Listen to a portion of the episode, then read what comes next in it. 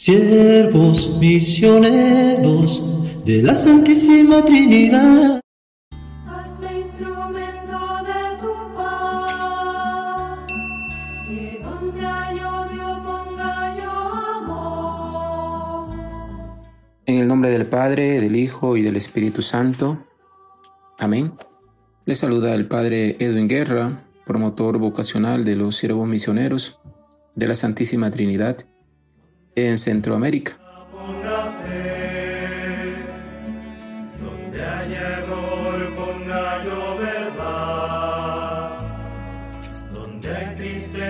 ponga yo alegría, donde hay tinieblas ponga yo la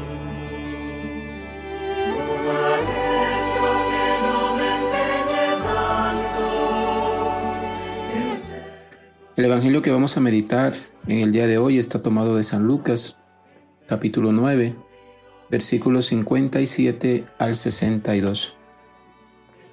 En aquel tiempo, mientras iban de camino Jesús y sus discípulos, alguien le dijo, Te seguiré a donde quiera que vayas. Jesús le respondió, Las zorras tienen madrigueras y los pájaros nidos, pero el Hijo del Hombre no tiene en dónde reclinar la cabeza. A otro Jesús le dijo, Sígueme. Pero él le respondió, Señor, déjame ir primero a enterrar a mi Padre. Jesús le replicó, Deja que los muertos entierren a sus muertos, tú ve y anuncia el reino de Dios. Otro le dijo, Te seguiré, Señor, pero déjame primero despedirme de mi familia. Jesús le contestó, El que empuña el arado y mira hacia atrás, no sirve para el reino de Dios. Palabra del Señor.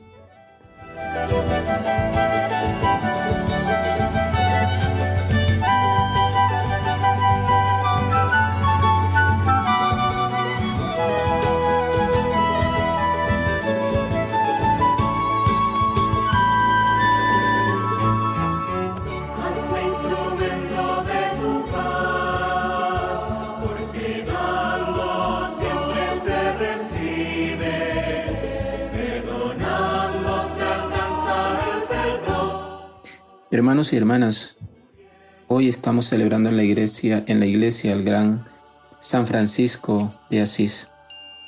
La reflexión de hoy tiene como eje central a este gran santo, contemplando también el Evangelio que acabamos de escuchar.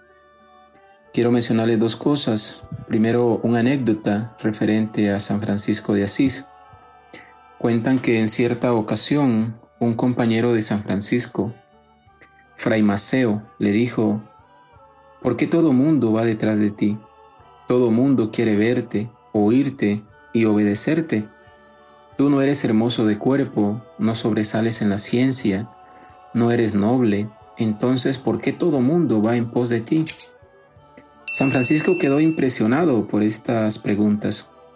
Se retiró a pensar y volvió y le dijo, Hermano mío, ya he descubierto por qué a mí, porque Dios ha escogido a la persona más vil, más pequeña, más fea y más pecadora para mostrar sus maravillas. Como San Francisco, hermanos y hermanas, también nosotros tenemos que dejar que esa realidad profunda, esa realidad divina, se revele, se manifieste en nuestra existencia.